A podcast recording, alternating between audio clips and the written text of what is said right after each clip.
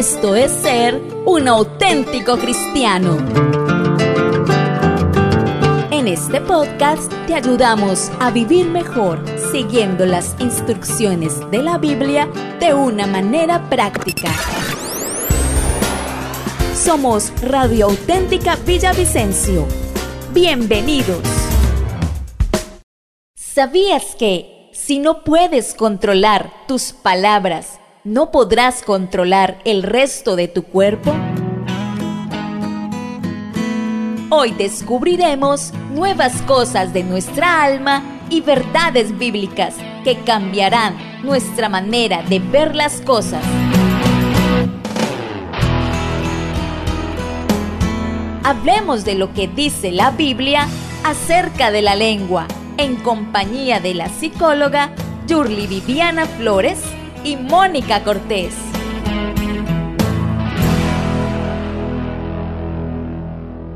¿Cómo afecta nuestra vida, nuestro ser interior, nuestro corazón y nuestra alma?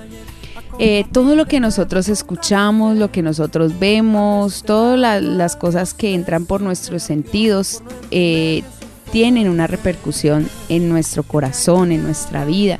Lo que alimentamos, ¿sí? si cada día estamos alimentando a través de los ojos, de los oídos, de las cosas que nosotros eh, estamos viviendo día a día, estamos alimentando nuestra carne, estamos alimentando nuestra alma, nuestras pasiones, pues eso tiene una repercusión. La Biblia dice que aquel que vive para la carne, pues está en muerte, está muerto porque espiritualmente nosotros podemos tener vida solamente a través de Cristo Jesús y solamente a través de vivir esa vida de Cristo en cada uno de nosotros, vivir para Él. Eso es lo que nos da vida. Pero si vivimos para esta carne, para alimentar el alma, el cuerpo, pues entonces hallamos es muerte. Y hablábamos hace ocho días de lo tremendo que era ah, lo que escuchábamos, pero también lo que estábamos permitiendo y haciendo que nuestros hijos, nuestro esposo, esposa, escucharan en el hogar, como nosotros mismos propiciamos un ambiente eh, tenso, un ambiente de temor, un ambiente desagradable en nuestros hogares cuando no sabemos tener ese dominio propio, no sabemos eh, conservar la paz que Cristo nos dio a través de ese sacrificio en la cruz del Calvario. Entonces hablábamos de las mamis que a veces ah, alegamos mucho en casa y empezamos entonces desde que llega el hijo a cantaletearlo y el hijo se va aburriendo, ya cuando es adolescente dice yo no quiero vivir más con mi mamá, estoy aburrido, desde que llego a mi casa todo es una cantaleta, un reproche, gritos, eh, de todo pero no hay un ambiente agradable. Entonces, ¿cómo nosotros mismos no propiciamos eh, un ambiente agradable en la parte auditiva? Para nuestra propia familia, porque no estamos obrando conforme a lo que Dios quiere. Hablábamos de la ira, gritería, amargura, como una persona amargada actúa pues de, de forma que cansa al otro, lo contamina, porque eso dice la palabra, trae una contaminación. Y de hecho hoy día se habla de la contaminación auditiva y yo creo que esto espiritualmente es más que una contaminación auditiva. Pues mira que uno en la consejería tiene siempre... Mm, pues la, tendencia a escuchar, siempre está la tendencia a escuchar las personas de, de cómo han sido afectadas, ¿no? Cuando hablan de, su, de sus heridas, eh, pues de alguna manera se conectan con su pasado y hablan de las cosas que han escuchado, de las cosas que han afectado su vida, de cómo procedía mm, su madre, su padre, figuras importantes en, en, esa formación eh, de la vida de cada ser humano y recuerdan eso. Pero lo más tremendo es, Mónica, ver cómo esas cosas se terminan reproduciendo.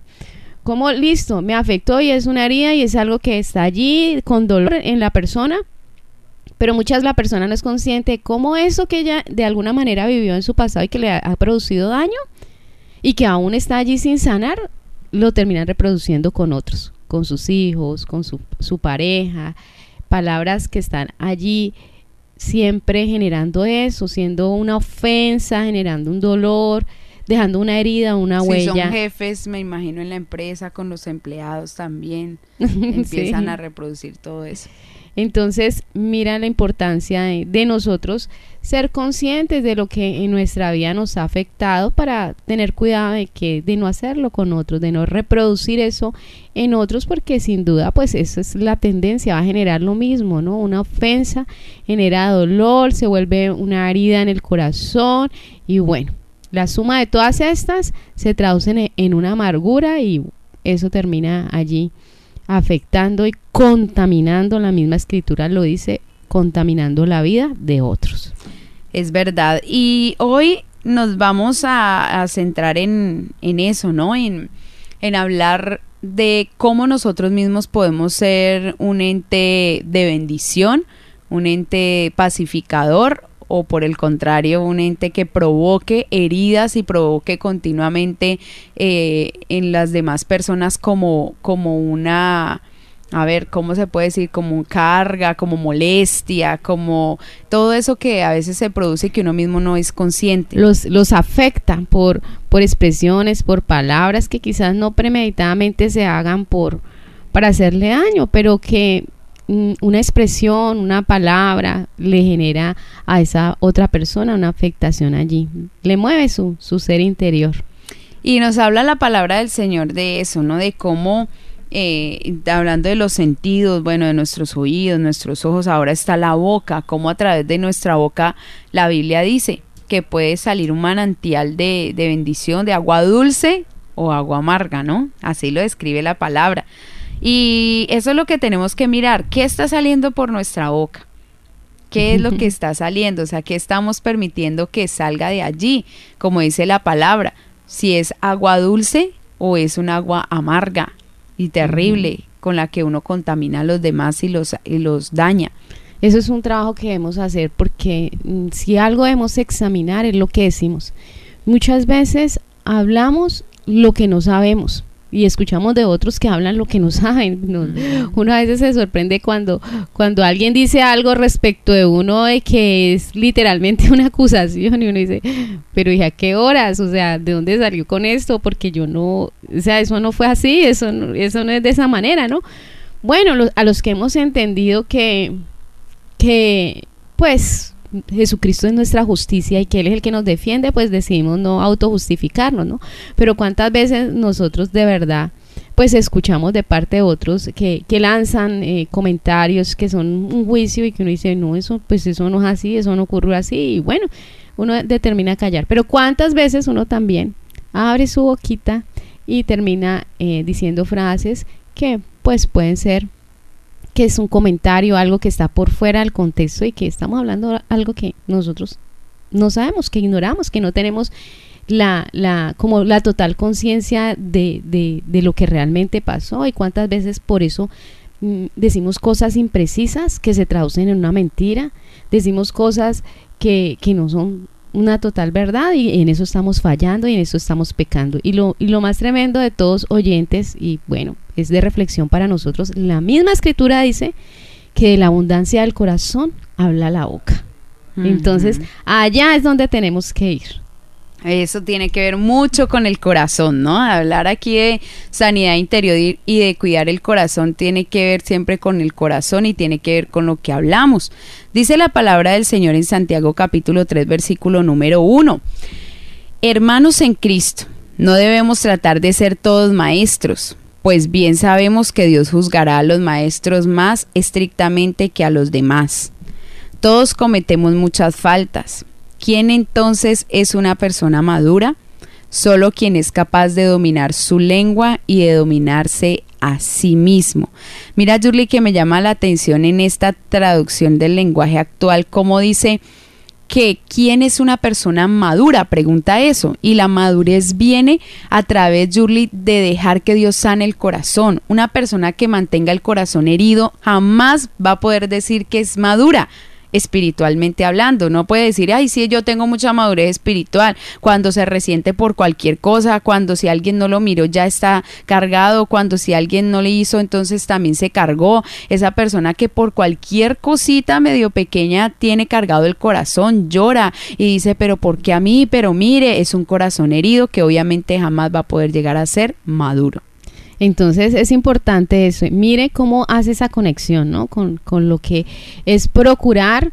Todos estamos queriendo de verdad avanzar en nuestra vida como creyente. Lo hemos hablado aquí. Siempre que uno entra en contacto con, con una persona en, un proceso de consejería, esa persona siempre tiene la intención en su corazón de buscar ser mejor y se da cuenta, yo, yo hay cosas que tengo que mejorar en mi vida y tengo que apuntar hacia esa madurez, pues tiene que ver precisamente con que nosotros empecemos como a examinarnos y a mirar qué cosas están en nuestra vida como por fuera de ese contexto que denotan lo contrario que sería inmadurez, que denotan una falta de sanidad, que denotan que mi corazón está herido, todas esas cosas para empezar como a ajustarnos a, lo que Dios quiere, que viene a ser una, una eh, autoevaluación a través de la cual pues Dios nos va a dirigir. Para eso está el Espíritu Santo. Él vino a nuestra vida para mostrarnos, para enseñarnos y para guiarnos por la verdad, que es la conexión con el diseño de nuestro Señor Jesús.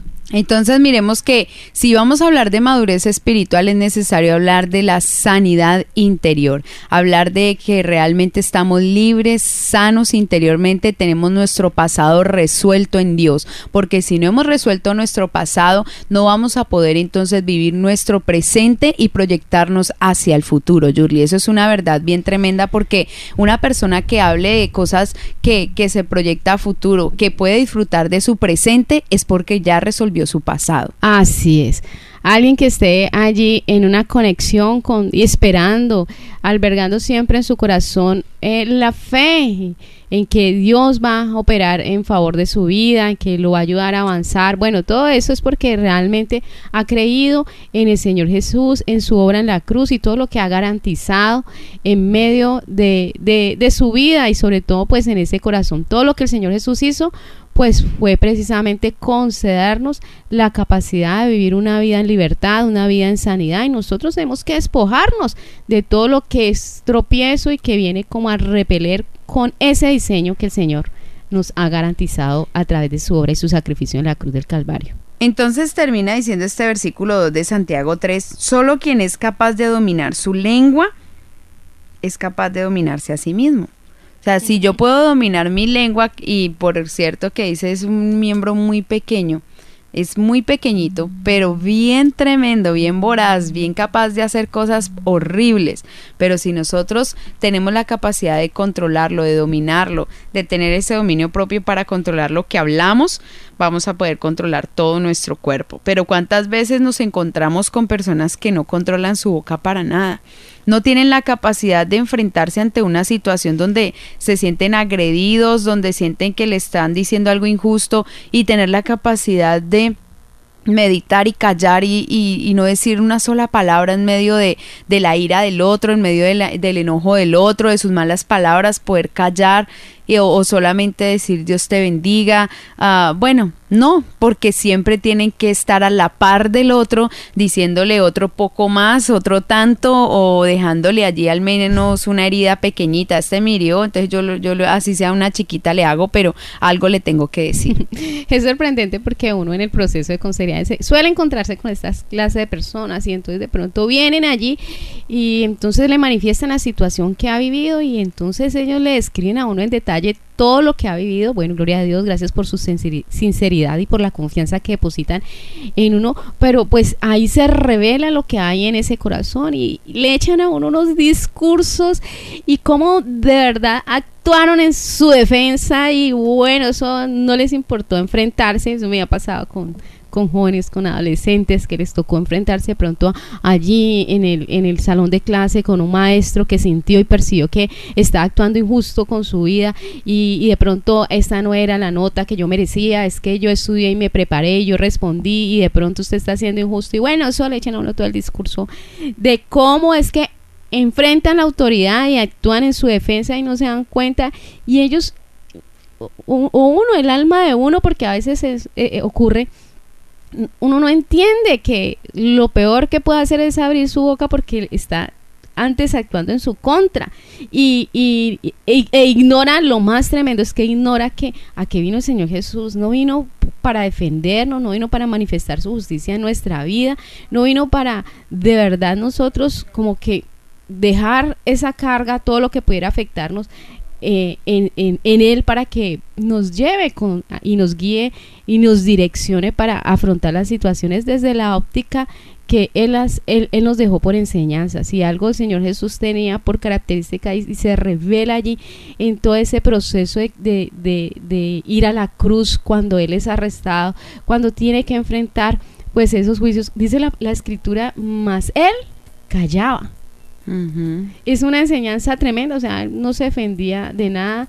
Y, y, y, de verdad, cómo nos cuesta y cuánto de verdad nosotros tenemos que analizar en qué porcentaje de nuestra vida, o sea, nos sentimos como tan tan afectados que tuvimos que actuar siempre prevenidos y a la defensa y siempre hay un argumento para, para contrarrestar lo que yo creo y percibo como injusticia en mi vida. Y termino autojustificándome y diciéndole Señor, hágase para allá para un ladito que yo necesito hacer este trabajo porque así me ha tocado en la vida, yo he estado solo siempre, a mí no hay quien me defienda, a mí quien no hay, y termina pronunciando palabras y, y haciendo al Señor a un lado y, y, la, e ignorando y, perdiendo el valor por toda la obra que el Señor Jesús hizo por nosotros. Eso es verdad y la palabra del Señor entonces nos hace un llamado para que aprendamos cómo eh, manejar, controlar, dominar esa lengua.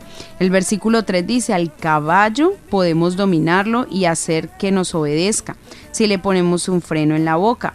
Algo parecido pasa con los barcos. Por grande que sea un barco y por fuertes que sean los vientos que lo empujan, el navegante puede controlarlo con un timón muy pequeño. Y lo mismo pasa con nuestra lengua. Es una de las partes más pequeñas de nuestro cuerpo, pero es capaz de hacer cosas grandes. Es una llama pequeña que puede incendiar todo un bosque.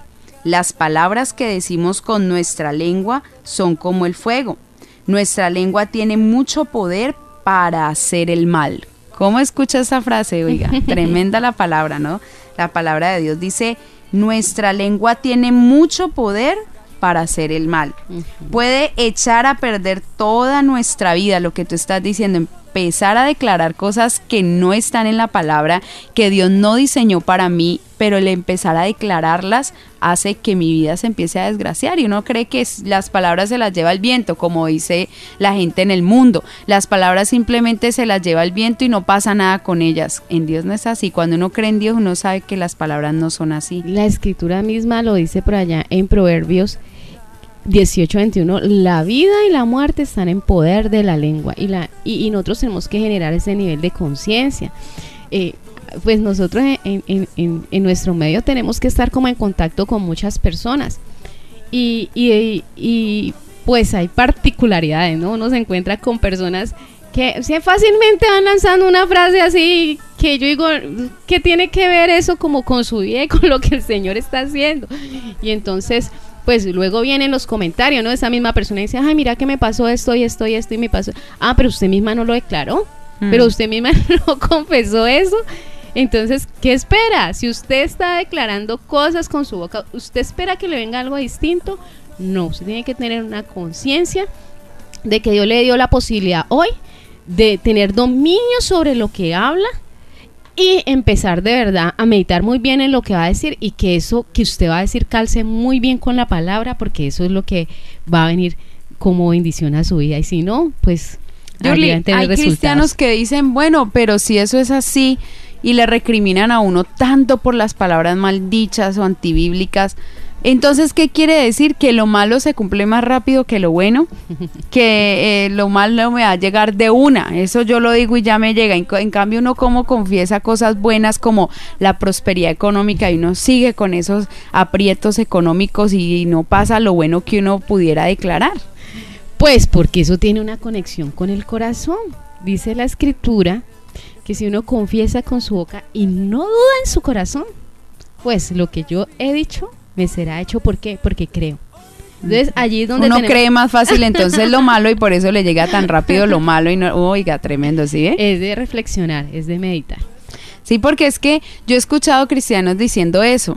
Pero ¿por qué me llega más rápido lo malo? Y porque yo me vivo declarando sano, sano y no pasa. Y vivo declarando que tengo mucho dinero y no pasa. Pero en cambio digo una cosa mala, una palabra mal dicha y ya me llegó. Y eso ya vino así, rápido. Que, que eso ya es una cuestión de fe, Mónica. Yo De aquí fe. quisiera como compartirles una experiencia que yo, que yo viví hace algún tiempo. Eh, eso fue en el año 2014.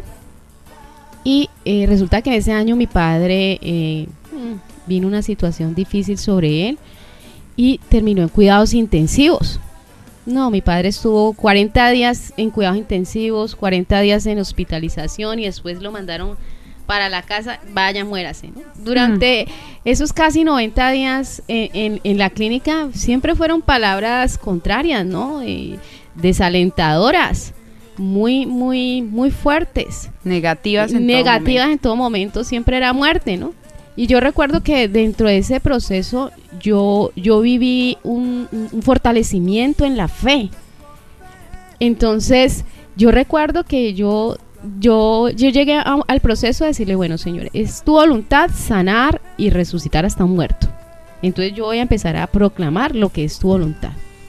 Pero en ese proceso, a creerlo, porque es que uno llegue a la clínica, entre a una sala de cuidados intensivos, que es algo bien tremendo, porque yo, yo les digo, eso es literalmente estar en el valle de sombra de muertes, porque uno ve que el de la esquina murió, que el de al frente, que el de al lado, y esos salen Y muertos tubos, todos los y- días. tubos, máquinas y de todo, en todo, en, Sí. en cada paciente. Y, y, y bueno, la misma condición de las personas que laboran allí, pues tampoco es que sean muy alentadoras y que le den mucha fe, ¿no? Uno, mm, pues tuve la posibilidad muchas veces de ver cómo salían los médicos de esos cubículos, pues con la frustración de que no habían podido hacer nada y, acercarse al, al, al, al pariente y decirle, yo no pude hacer nada, no, no pude. Y bueno, ahí toda la escena. Entonces es algo bien fuerte y bien difícil, pero, pero uno mantenerse en la fe, en, ese, en ese lugar en esas condiciones, pues fue algo maravilloso. Y yo recuerdo que ahí en adelante yo, bueno, así lo que viera, así lo que viera y lo que escuchara, Señor, yo me mantengo en usted, en su palabra. Y para mí, Isaías 53, esa palabra que dice que por su llaga nosotros hemos sido curados, yo, yo decía, Señor, sobre esa palabra está fundamentada la vida de mi padre y sobre esa palabra, Señor, mi padre se va a levantar y sobre yo me acuerdo que era esa confesión, ¿no? Y, y, y, y era fortaleciéndome en fe, en confianza y, mis confesiones eran distintas al punto que eh, algunos familiares decían, no, no, yo llamo a Yurli, yo no llamo a sus hermanos porque, porque es que Yurli le habla a uno distinto, como con fe.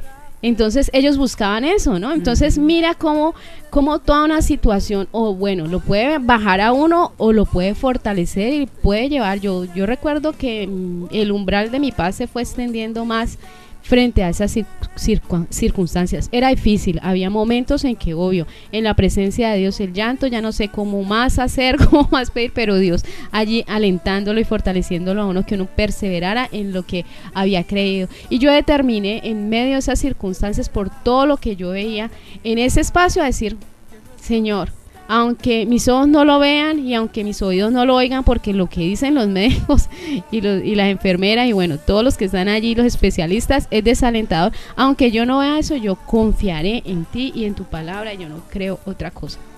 Bueno, para la gloria de Dios, después de que lo mandaron para la casa, que pues se termine de morir ya ya, pues fue todo un proceso también, momentos duros, difíciles, porque pues sin una enfermera y uno asumiendo ese, ese rol, pero se- siguiendo eh, allí sostenían la palabra y confesándola, pues vimos otros resultados. Dos años después, mi padre hoy ya eh, está en otra situación eh, de salud distinta, es decir, con la salud, con la sanidad allí en, su pie. vida, en pie, y bueno, eso es para la gloria de Dios. Entonces, les comparto esto porque es una experiencia en la que, pues, no es fácil y uno puede terminar confesando otras cosas, pero, pero recuerde siempre, hay una conexión entre lo que yo digo y con eh, la certeza, la convicción que viene desde mi corazón. Entonces, hay que confesarlo, pero no dudando.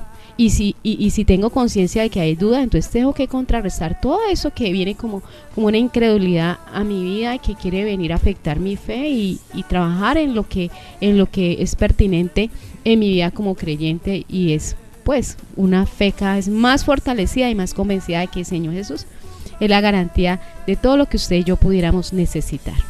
Por eso ese versículo 6 de Santiago 3 dice, eh, nuestra lengua tiene mucho poder para hacer el mal, puede echar a perder toda nuestra vida, pero también puede hacer todo lo contrario. El testimonio que tú nos das es que no echó a perder toda una vida, por el contrario, Dios la levantó, la restauró, la sacó de la muerte y la trajo a la vida porque también tiene el poder de la vida, la lengua también puede hacerlo. Aquí dice, puede echar a perder toda nuestra vida y hacer que nos quememos en el infierno. Así lo dice esa palabra, solo por nuestra boca. Imagínense qué tan delicado es Jurly. Y, y estamos diciendo la conexión que tiene la boca con el corazón, lo que hablamos con el corazón. O sea que si mi corazón no está libre, no está sano, no está libre de cargas, no está sano de ese pasado, mi boca me puede hacer echar a perder en el mismo infierno.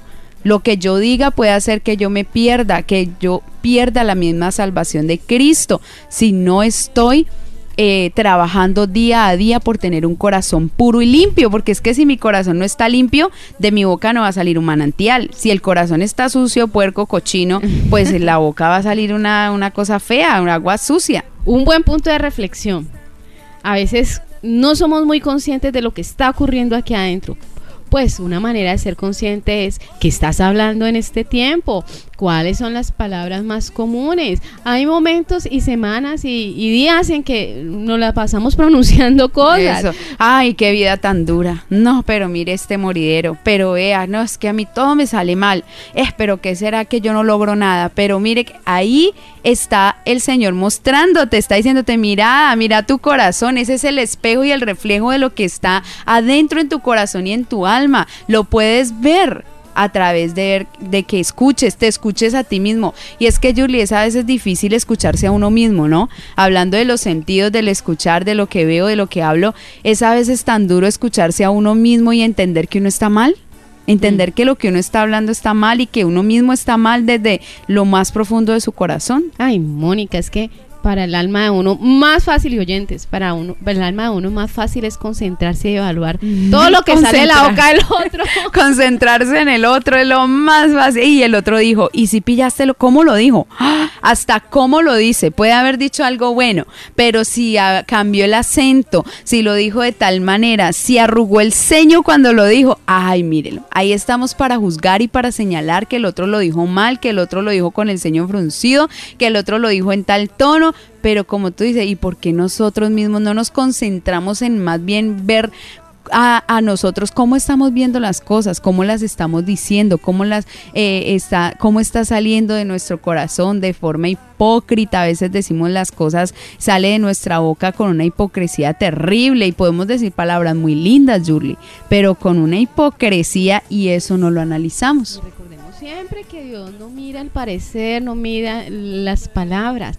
Lo que Él mira es el corazón, lo que está allá adentro, la intención con que uno hace las cosas.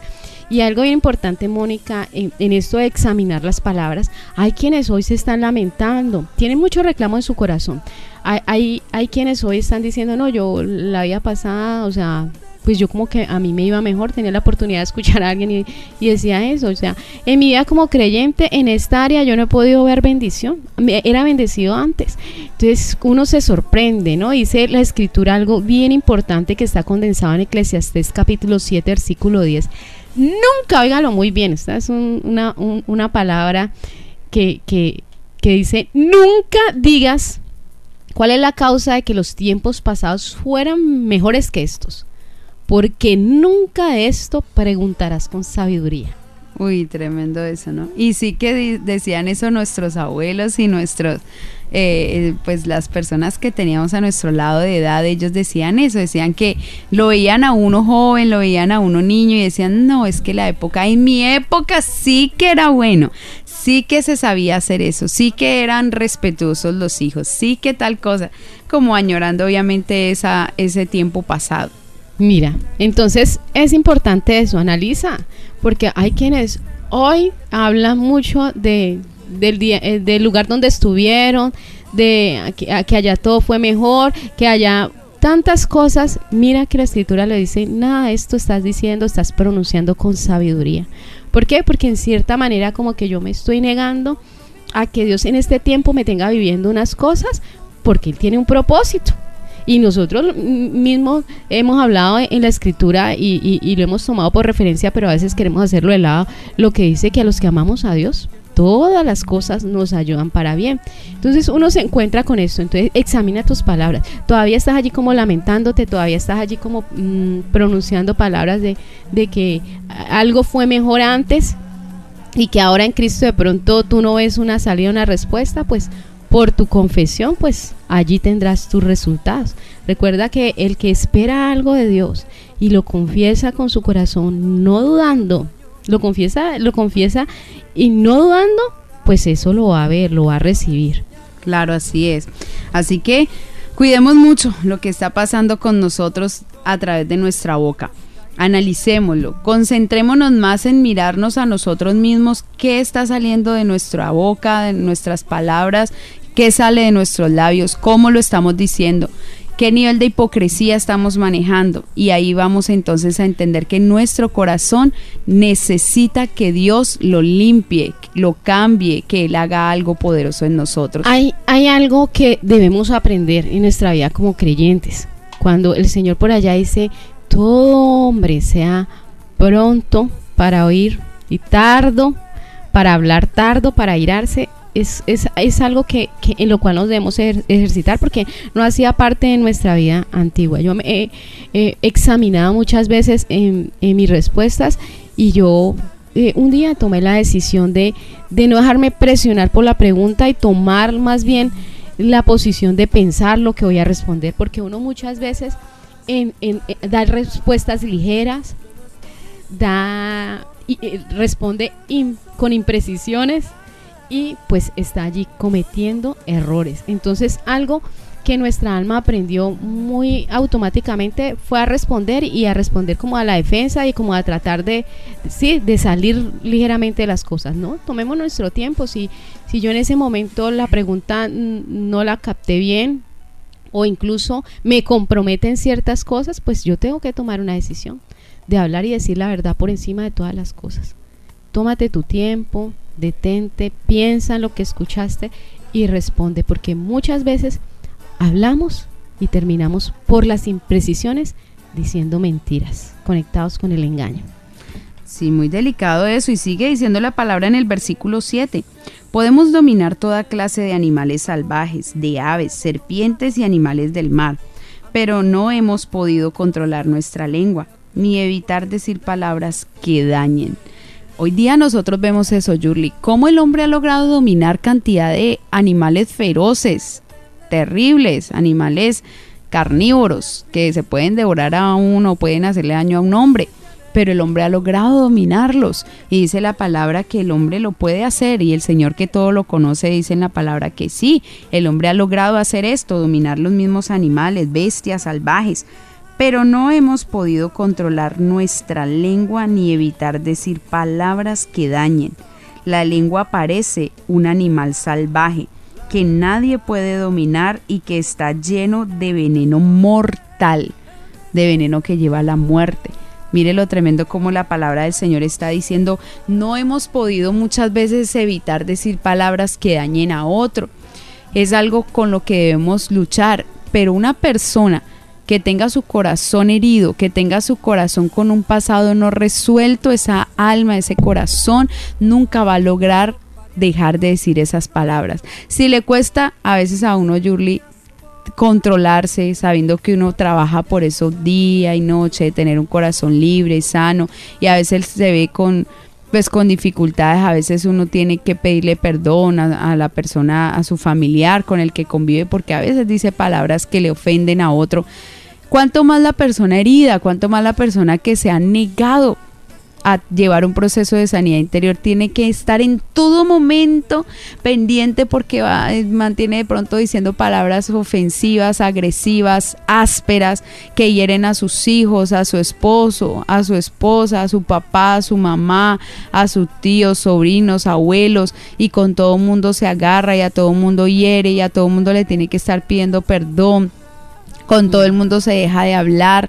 Esto es una situación crítica no es lo que Dios quiere, no es el diseño de Dios que tú vivas enojado con todo el mundo, pleiteando con todo el mundo, dejándote de hablar con tu familia, que porque dijo, que porque no dijo, que porque yo también le contesté y estar enredado en pleitos y en contiendas. Esto no es de Dios, esto no agrada al Señor.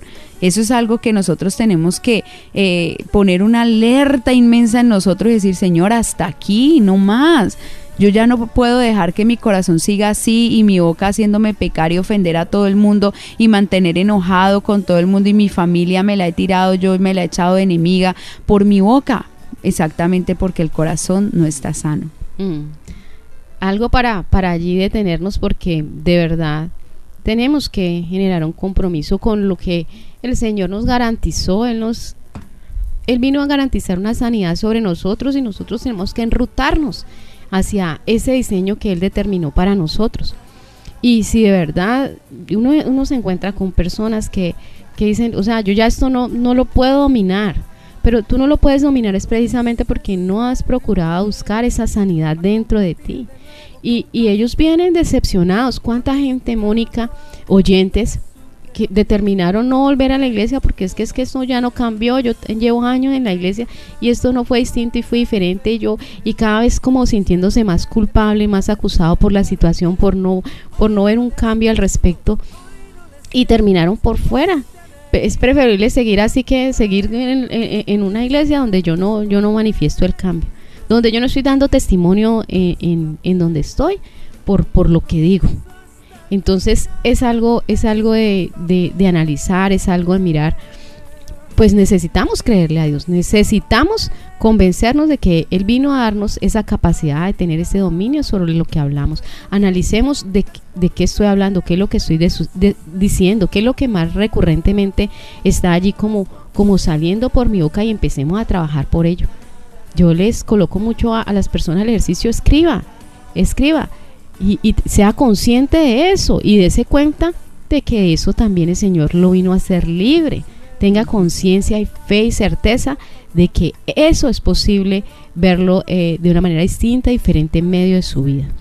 Yurli, hablaba con una joven hace poco, esta semana, y me decía, eh, pues que ella estaba inquieta por eh, hacer su proceso de sanidad interior y, y a solucionar toda su vida pasada y pero también ella reconocía que había llegado a un estado muy crítico de su vida. Espiritualmente toda su vida se vino abajo, se apartó del Señor, aún visitando la congregación. Y ella decía, mi corazón está derrumbado, yo me siento hueca, vacía, horrible, yo ya no sé qué hacer, me encuentro en un desespero feo. Y ahora es que yo busco desesperadamente que yo pueda hacer este proceso de sanidad interior lo más pronto para volver otra vez a esa paz, a ese gozo de la salvación, volver a conectarme con el Señor. Entonces yo le preguntaba y le decía, ¿tú qué pensabas antes de la sanidad interior cuando recién hablábamos de eso? Que tú nos escuchaste por primera vez hablando de eso. ¿Qué pensabas de la sanidad interior? Ella me decía, yo pensaba que yo no lo necesitaba, que yo no necesitaba hacer eso, que eso era para otros, pero no para mí. Y ahora que yo he pasado por todas las cosas que he pasado y que yo me siento tan derrumbada, yo entiendo que eso no es verdad. Yo veo que eso no es cierto, que yo necesitaba hacer ese proceso de sanidad interior y que si lo hubiera hecho antes de seguro me hubiera evitado muchas de las cosas que he vivido ahora todos estos dolores de cabeza y estas cosas que he vivido tan feas, yo creo que me las hubiera evitado si yo hubiera buscado ayuda a tiempo. Hay quienes confiesan, dicen, no, yo con, con el Señor yo llevo mis cosas, no tengo, a, eh, sí, yo no se lo voy a decir a otra persona, yo no voy a vivir el proceso con otra persona, pero terminan llegando a, la consejería diciendo, no, yo me equivoqué. Yo pensé que yo podía sola con el Señor. Yo pensé que yo podía manejarlo así, que yo no necesitaba el apoyo, la ayuda de otra persona.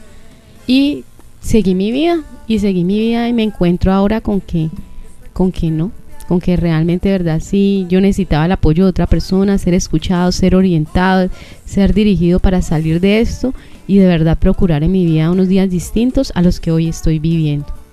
Sí, eso es bien tremendo, Julie, porque nosotros tenemos que buscar eso, tenemos que buscar eh, esa ayuda de la persona que esté capacitada por Dios para hacerlo y con esa ayuda vamos a salir adelante, vamos a ver cómo Dios eh, va a limpiar todo nuestro ser interior y va a hacer cosas maravillosas en nuestra vida. Qué bueno entonces es que nosotros acudamos a la palabra, a Dios, a tiempos de ayuno, de oración, pero también que busquemos la ayuda de alguien que realmente nos pueda ayudar a pasar ese proceso, a hacer las cosas que, que solucionar ese pasado y poder entonces estar en total libertad y sanidad interior para vivir una vida espiritualmente completa en Dios. Y asegurarnos de hablar conforme la palabra de Dios, asegurarnos de hablar aquello que conocemos, asegurarnos de hablar lo que producirá bendición sobre nuestra vida y sobre la vida de otros. Eso es lo que tenemos que hacer. Usted y yo tenemos que hablar de todo lo que significa y representa nuestro Señor Jesús para nuestra vida. De eso tenemos que hablar, de eso hemos, en eso tenemos que invertir tiempo. ¿Cuántas veces eh, invertimos horas hablando con otro, hablando de cosas que realmente no nos edifican? Hmm, muchas veces hasta murmurando, muchas veces criticando, censurando lo que otro hace. No es benéfico, así que empecemos a mirar la calidad de lo que estamos hablando y empecemos a trabajar por tener dominio sobre eso que hablamos para que enfáticamente lo que salga por esta boca es lo que está relacionado y vinculado directamente con nuestro Señor Jesús y que procede de convicciones que tengo aquí en mi corazón, que procede de un corazón que tiene fe en Jesucristo el Señor, que no duda, óiganlo muy bien, que no duda.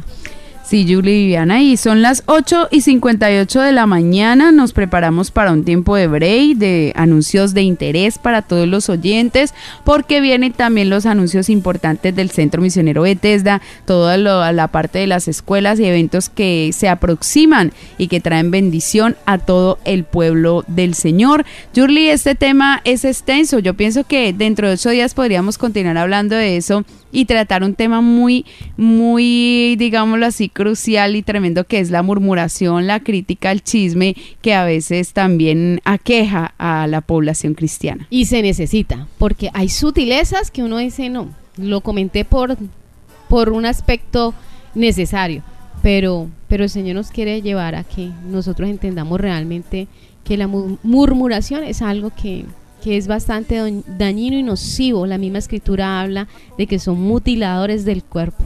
Entonces hay un trabajo por el cual eh, enfocarnos y por el cual empezar a, en lo personal, en lo personal hacer los cambios que se necesitan. Síguenos, síguenos en Facebook como Radio Auténtica Villavicencio, en Instagram como auténtica-villavicencio, en Twitter como arroba auténtica 1080 AM, en TuneIn Radio como Radio Auténtica Villavicencio. Visita nuestra página web y escúchanos en audio real auténtica 1080 am.com. Radio Auténtica Villavicencio. Voz e imagen de la verdad.